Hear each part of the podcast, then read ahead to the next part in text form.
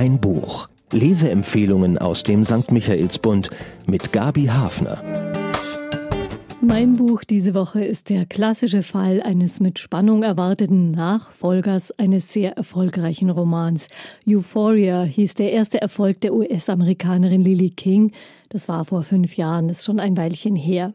Auch für ihren neuen Roman gibt's keinen deutschen Titel. Riders and Lovers heißt er mit diesem Unzeichen dazwischen und ist ein gekonnt zwischen Unterhaltung und Ernsthaftigkeit angesiedelter, amerikanisch getunter Roman, in dem sich alles um Schriftsteller dreht, um solche, die es werden wollen, um die Liebe zu Büchern und um die Liebe. Die Handlung. Casey hat gerade ihre Mutter verloren. Sie ist Anfang 30 und jobbt in Boston in einem gehobenen Restaurant in einer Villa, die einem der Harvard-Clubs gehört. Ihr Wohndomizil ist weniger nobel. Es war ursprünglich der Gartenschuppen eines großen Hauses und es riecht dort auch so. Die sprachbegeisterte junge Frau ist nach einigen Jahren in Spanien und einer gescheiterten Beziehung in dieser behelfsmäßigen Lebenskonstruktion untergekrochen. Hohe Schulden aus ihren Ausbildungskrediten nehmen ihr manchmal schier die Luft zum Atmen. Aber eine geregeltere Arbeit ließe ihr zu wenig Zeit für ihr Herzensprojekt, ihren ersten Roman. Casey heißt eigentlich Camilla. Ihr Spitzname erinnert an Casey Kasem, einen Moderator und Schauspieler, der seine Radiosendungen immer mit dem Satz Keep your feet on the ground and keep reaching for the stars beendete, also greif nach den Sternen und bleib trotzdem auf dem Boden.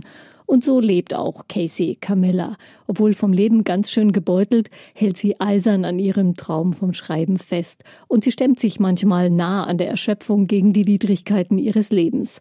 Angstattacken überfallen sie von Zeit zu Zeit. Unterwegs mit ihrem Bonanza-Rad vom Sperrmüll verschafft sie sich Luft. Das Buch spielt in den 90er Jahren deswegen das Bonanza-Rad. Casey ist die perfekte sympathische Heldin, problembeladen, unverzagt und ein bisschen mitleiderregend. Kein Wunder, dass sich gleich zwei sehr unterschiedliche Männer in sie verlieben. Beide schreiben sie natürlich ebenfalls. In ihren selbstbewussteren Momenten hat Casey durchaus eine feministisch getönte Meinung über schreibende Männer, aber meistens gibt sie die bescheidene Versagerin. Das spart Kraft und kommt sowieso besser an. So verliert aber leider auch die heftige Nebengeschichte vom Karriereende ihres Vaters als ehemals gut besoldeter Sportlehrer sehr an Durchschlagskraft. Caseys emotionale Energie wird gefordert von den neuen Beziehungsversuchen. Und dann zieht Lily King alle dramaturgischen Register. Casey verliert ihren Job, die Wohnung in der Gartenhütte wird ihr gekündigt und die neu abgeschlossene Krankenversicherung beschert ihr lauter fiese Diagnosen. Sogar ein Termin beim Onkologen steht an. Und manchmal findet Casey den Gedanken gar nicht so schlimm, dass sie sich nicht mehr weiter abrackern muss für ihren Schriftstellerinnen-Traum. Soll sie vielleicht bei Writer Lover Nummer 1 einziehen, wie er es ihr vorschlägt? Wird das alles auf ein Happy End zusteuern? Das wird es wohl. Lily King lässt es ihre Leser mit all der positiven Energie ihrer jungen Protagonisten spüren. Aber das Wie, wo und an wessen Seite ist allemal noch aufregend genug. Ich habe den Roman im Urlaub jedenfalls verschlungen. Die Autorin Writers and Lovers ist ganz anders als Lily Kings erster Erfolgsroman Euphoria. Sie selbst sagt, sie habe jetzt den Roman geschrieben, den sie sich vor 30 Jahren gewünscht hätte als sie selber am Rand des Existenzminimums an ihrem Erstling saß und jede Absage eines Verlags sie wie ein Schicksalsschlag traf. Gekellnert hat Lily King übrigens auch und wenn man ihre mit Ende 50 immer noch wunderschönen blonden Locken so sieht, hat sie damals sicher bestimmt so viele Männer angezogen wie Casey. Im bürgerlichen Leben unterrichtet sie an Colleges. Es ist also so ziemlich ihre Welt, die sie schildert. Vergnügungsfaktor? Ich habe gern hinter die Kulissen der hektischen Arbeit im Restaurant geblickt, wo jeder im Team mitspielen muss, und in den Mikrokosmos der Schreibenden, in der jeder seinen eigenen Verletzungen und Gefühlen nachspürt. Zwei Welten sind das, wie sie unterschiedlicher nicht sein könnten. Die Energie junger Leute, die für ihre Ziele einstehen und sich gegenseitig unterstützen, strahlt förmlich aus dem Roman heraus. Es ist ein bisschen wie nach einem munteren, fröhlichen Film. Man schwingt noch ein bisschen auf dieser Welle mit. Lily King versteht sich meisterhaft darauf, ihre Figuren mit wenigen Worten zu skizzieren und schon waren sie vor meinem inneren Auge lebendig.